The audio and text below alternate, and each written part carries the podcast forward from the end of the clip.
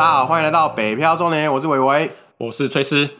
哎，崔斯啊，我最近有看到一个跟你那个之前我们提购的车展很有相关的讯息，就是好像有报道说什么今年的台北车展是史上规模最小的车展，就是 What happened 啊？有那个你传给我看以后，我仔细看一下那个内容。之前做工作不是有讲，哎，好像是在第五第五集第六集了。大家如果有兴趣，可以去。听一下那个，可以去知道说，在这些汽车品牌代理商工作的人到底在做什么。那我其中就有分享到说，我曾经做过很长一段时间那个车展的那个活动承办。看了这个新闻之后，我就知道事情不妙。因为我看到里面消息，好像是德系车好像都不打算来来来，就是实体车展这样。对，这个不妙。你知道为什么我说这个不妙吗？因为那时候你还记不记得我们在聊那一次的主题的时候，我讲说，台湾的车展其实就分成规模最大，就是有车工会主办两年一次，然后会是在每年的基数年年底，我要跨到今年吗？对，今年年底，对，跨到隔年的年初，所以他这个新闻讲的就是今年的二零二一年的年底参展的那个名称，一定会去讲说二零二二年的可能什么世界车展或是国际车展之类的。嘿然后我不是那时候还有提到讲说。呃，在这个我们业内俗称大车展之外，还有一些那种一年有那个奇怪的《工商时报》跟《经济报纸》的小车展，然后会去弄一些什么泡泡浴那些看起来阿里不达的那一种，那个我们就不要去理它了。所以我就说这个不妙，就是因为这一次是两年一次的大车展，他们还不来这样子。那个新闻报里面有讲嘛，台湾兵士，嗯，剉赛。全台湾豪华进口车的龙头，对。没有要参展了。二 B 之一的，E A 二 B 的 B 已经走了，再来 E A 也要走了，因为对，因为福斯集团的四个品牌全部不来。嗯哼哼，福斯集团就是在台湾的福斯集团是包含。呃，Volkswagen，嗯哼，还有福斯的商旅，就是那些大车啦，商用车那些，哦，还有包含那种旅露露营车，对，然后还有再就是像那个奥迪，哦，啊，再来就是 Skoda，嗯，这四个品牌同一个在台湾同一个分公司直接说不来了，哎呦。一 A 二 B 已经瞬间剩下一个 B M W，B M W，B M W 瑟瑟发抖。现在觉得刚有点冷，我现在是不是有点孤单？对我是不是应该要跟进？然后还有什么呢？还有就是呃，法系车款啊，保时跟雪铁龙啊，这两个车，这两个品牌。不参展，我相信大家可能还好，因为毕竟不是还好啦，应该说可能。哎，我们要我们要换个，这样好像我们在看跨栏博啊嘞。对，因为每个族群不一样，他们相对是占比较小，所以可能来看的台湾的民众的 fans 可能也没有那么多这样子。对对对，所以这两个品牌也确定不参展，但是你看哦，光是刚刚讲那几个大品牌，欧系大品牌不参展。哎、欸，那个瞬间就失色很多哎、欸，对吧？因为因为车展就是有点像是我今天不用去每个展间看嘛，我只要去一个地点，我每就是我每一个品牌的车子我都会看得到。对，其实车迷或者消费者来说，或者想看 show girl 来说，就相对方便的一个方式。没错，所以那个车展我整个新闻看完的，我第一个直觉反应就想说，这些 show girl 很多要失业了，对，因为。参展的品牌不多，他们接到的工作就少。OK，然后另外一个我想到就是啊，糟糕，这些阿宅阿宅粉丝们没有办法，没有办法来这边，没有办法看到他们的心仪的偶像。拍照之后说，我好兴奋啊，这样子。对，然后另外一个我想到啊，哇塞。这一些这一些车展的承办，就像我当初一样，喝不到免费咖啡。没，没错，呃，那个如果有人不懂我们在讲什么，回去听一下我们第五集，你就知道说到底这一些车展的承办在车展的时候呢，然后这些修狗的粉丝到底都在干嘛？就想到啊，糟糕，我们喝不到免费的下午茶跟咖 啡了。我第一个念头就是这三个。好，那我我们这边来去分享一下，说其实这个新闻，我觉得他写的很详尽啊。嗯，好，我们把它放在连接栏里面。对，大家看一下，其实也很啊，它不外乎就是大家也都。可以知道嘛？因为疫情的影响，其实比方说今年啊，从去年开始，很多这种实体活动、实体的展览就一定会 cancel 的嘛，变成线上发表会啊，或者是他们觉得说拍一些形象影片，就让他这一年度过关。对啊，因为其实不是只有台湾的车展这样子，其实国际上的很多车展，其实也是都纷纷的取消啦，改成这种线上的，嗯、因为。你在这个疫情不明朗，虽然说现在已经有疫苗了，但是疫苗施打状况其实各个国家也不一。办这种大型的实体展览，其实就是会有群聚的风险嘛。对啊，对啊。好，所以这些其实他不参展的理由，我都可以理解，理解也都可以预期得到。嗯嗯、好，那我们那那我们这到底分享这篇新闻是要分享个屁？啊 当然不能这样子，不然我就直接丢一篇新闻讲说啊，你们新闻看一下就好了。好，结束，下课。当然不行，这样子，我这边还是要爆一些料的。大家有想有有想好要爆料是是？有有有有哦，这个料有趣好玩，嗯、符合我们的节目宗旨。呃，我建议大家看这个新闻的时候，直接先看开头前面几句，他会讲到一个，就是说什么两年一次的台北车展啊，是什么历年什么之类的，叭叭叭叭，我们直接去看重点。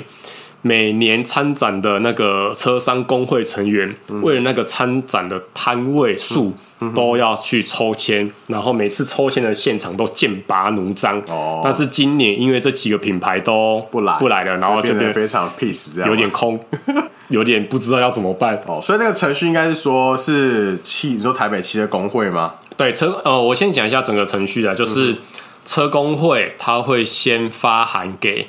这些汽车品牌嘛，因为汽车品牌都会加入车工会，嗯，就想说啊，他今年的场地定好了，几月几哎几月几号到几月几号，然后在哪边？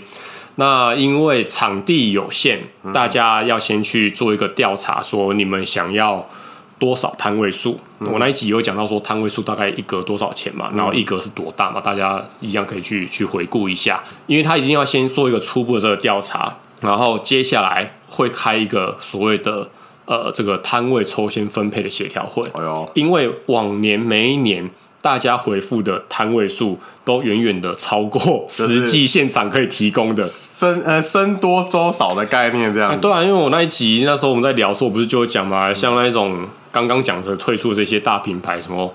奥迪啊，B M W 啊，双 B 这种的，一次就是三百格在买的。哎，三百格，我再直接讲一下，一格是三乘三平方公尺，哎，直接三百格这样子买。哎呀，那其他的一些品牌可能都是一两百格，一两百格在买，但是现场根本就不够，所以一定要开一个这所谓的协调会嘛。啊，我就是僧多粥少啊，那大家一定要去协调，看说是谁要多一点，谁要少一点，还是要怎么去去去分配？对。他这个新闻讲说，往年这个现场都剑拔弩张，敢是真的哦。你以前有经历过哦，那个真的很刺激。我跟你讲，那个只有刺激而已。嗯、啊，我直接讲啊，二零一五年呐，二零一五年的年底，所以就是二零一六年的大车展嘛。然后那一次的呃，一开始这种协调会的开会，他一定车工会都会跟你讲说，好，协调会是哪一天，在哪里。通常都是在车工会的办公室啊，嗯、哼哼各个车商成员一定要派一个代表来，嗯、哼不派代表来，代表你放弃你的权益，那你就是人家剩下的。任任人宰割，所以不可能有人会放弃啊，一定会有人去的，不管你是。谁去？首先都一定会有代表去。嗯啊，一开始这种场合，大家一定都是非常的 peace，就是一开始先去嘛，大家总是先闲话家常，然后互相换一下名片。哎呀，来自哪里？我是哪个品牌的这次车展承办的？哎呀，来我们换个名片。先礼后兵。没错，大家现在互相交流一下，然后大家其实心里就想说：妈的，我等一下要弄死你！大家都知道我看我怎么抢摊位。对，好，我跟你讲那个现场有多紧张，我们直接切入重点。嗯，大家如果有参加过那一年的，就是我讲二零一五年年底那大车车展，还有印象的话。你们一定会觉得为什么这么麻烦？因为那一年的那个参展的位置分两个，哎、一个在世贸，嗯一个在那个南港的展览馆。OK，以往都是在世贸，嗯哼，但是那一年是第一次有移师到南港，嗯哼，然后却又分成两边。啊，从那一年二零一六的之后，包含二零一八的大车展，二零二零大车展，嗯、以及。今年预定要举行的二零二二大车展，都已经直接定在南港了。哦，因为可能你你之前是跟我讲说，当时的情况是说，呃，本来就想要移，但是因为怕第一次移不敢全部都移过去，所以才刻意分两边嘛，这样。可能因为第一次要移到南港，去地点南港跟世贸的交通地点还是有差，嗯，然后也不知道民众的接受度怎么样。哦，因为毕竟世贸在市中心啊，然后呢附近逛街的人又多，离市政府也近，这样子。那个时候可能也是。决定的比较晚啊，反正南港现在那时候都是分成一楼跟四楼展区。嗯嗯，那反正那一次的时候就只有住到南港的四楼，嗯、所以一部分还是要在世贸。了解。那那一年的刺激点就是在于需求表的调查上面，他就会要你勾说你要在南港还是世贸，然后你预计想要多少摊位，你不能两个都勾。对，靠你两个都勾我我。我调查是干嘛？没有那个两者皆军事。不是你留我让你两个都勾，我调查个屁呀！大家都大家两个都勾，没有鉴别度。所以你在第一开始那个调查的时候，你就要先勾说你要去哪里了。反正那一年的状况为什么会是这么紧张？原因就是在于说，到了现场之后，大家突然发现，哎、欸，怎么有一个奇特的氛围弥漫着大家？就是南港那边几乎都是这种欧系进口豪华品牌，然后世贸这边都是以呃比较平价品牌、非豪华品牌或是日系车为主。好，你一定想，你有没有觉得这个是巧合吗？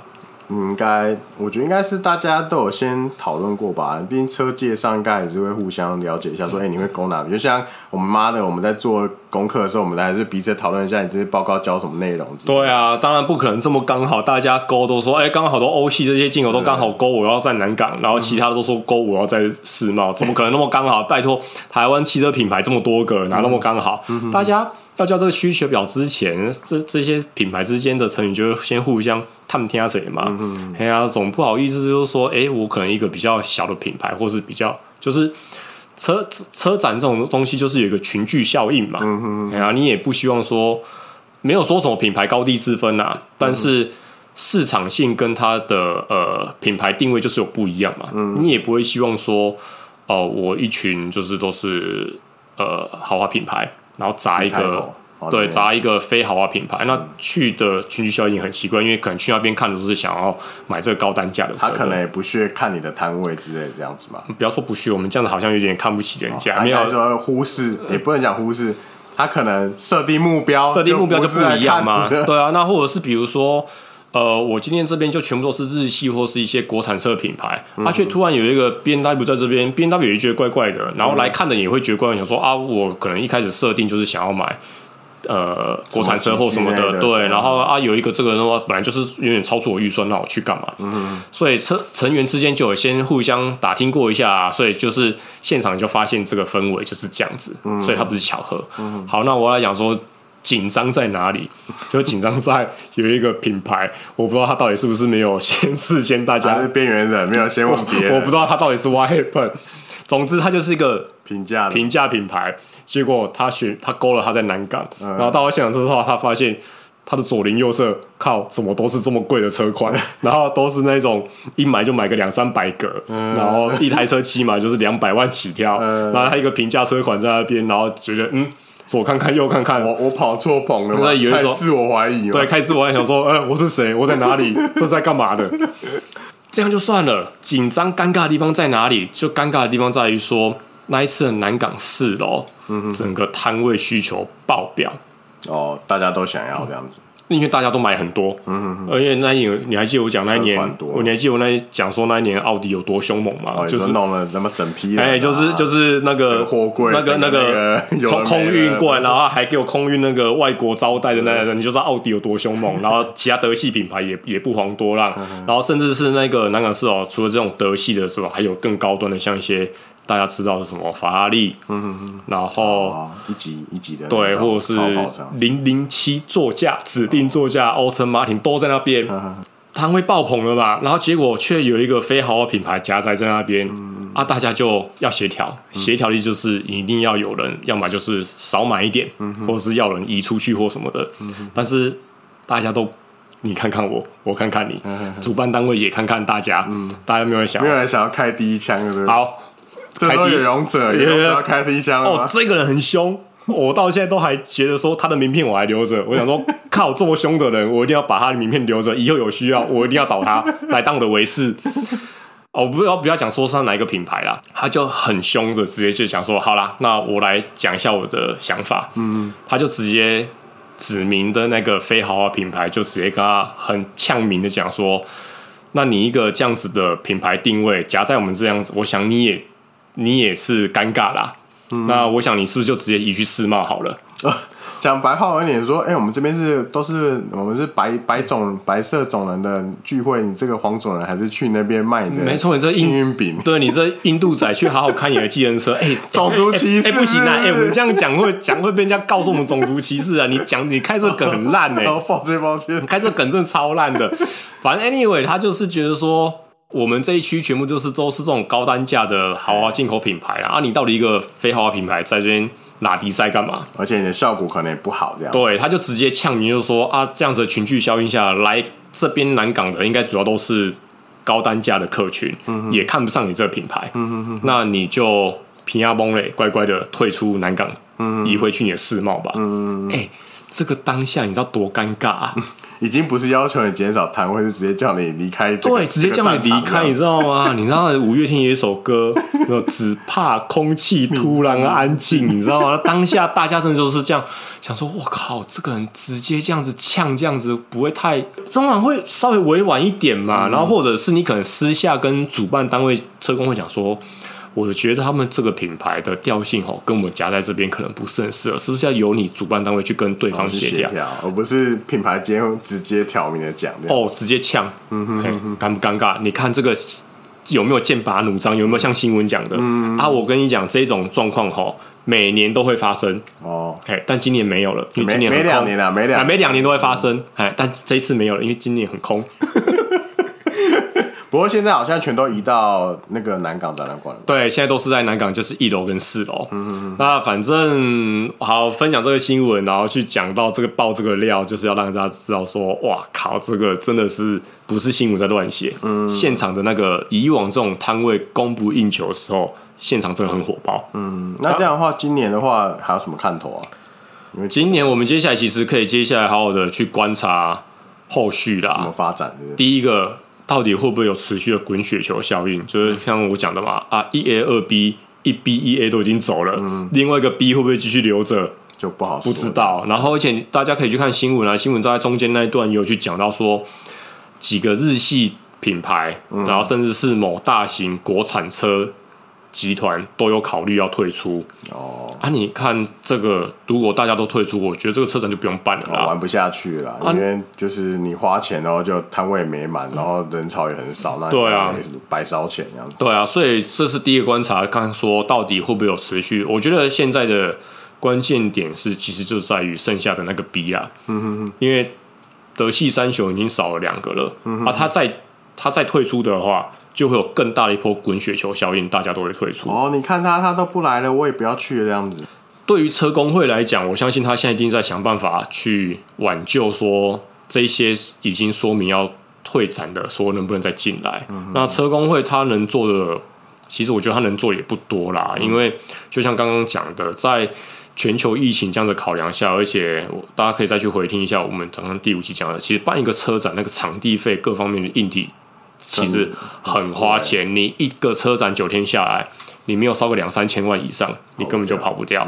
然后再来，你这钱花下去了，往符合效益这样。因为往年你车市好，然后没有这些疫情问题的时候，其实九天的参展人数也是大概三十万、三十多万的这样子的人。那你在今年这样子参展的品牌少，又有疫情的考量。你会不会直接腰斩，只剩下十五万，说不定更少十万？嗯、那、嗯、那我参展的品牌，我干嘛还要参加你这个车展？就像你讲的，其实连国际的一些车展都改成线上发表了。我觉得线上发表就好了，线上发表，我可以随随随便一个点阅，可能都会有三四十万的影片点阅，嗯、何必去花那么多钱去你这个没有效益的车展？基本上看到实车还是有不同的感受啦，毕竟就是你还是看到里面内装或什么，有时候可能透过影片还是会有影响。不过就像我们大家讲的意思，其实我们去看车展目就是，A K 多方比较，然后可以在一次在一个地方，我们可以看到所有的实车。那可是如果现在像现在这样的话，如果只有少部分，甚至有。零零散的几个的话，那可能就大家就连去去的那个意愿就更低，这样。对啊，因为这个就会变成一个互相影响的一环扣一环嘛。参展的品牌少，来的人就少，嗯、来的人少了，剩下的参展品牌的意愿就会更低，嗯、然后就一直滚雪球效应，就可能就到最后可能就办不成。嗯、那车工会能做，我想他可能只能去。第一个啦，烧香拜佛，这个疫苗赶快有效，疫情赶快，这是 这是最不切实际的啦。那离离年底还有一段时间，有没有？对啊，就会发酵。对，那另外一个就是，我觉得车工会能做，当然我不知道他们会不会这样做，或是他们会怎么做，我不知道。嗯、我我自己是觉得说，如果我是车工会的人，我要做的就是，那我就想办法去跟场地协调，看那个摊位租金是不是可以降低一点，当做一个诱因嘛。嗯，因为现在很多退展的品牌，他们是觉得说。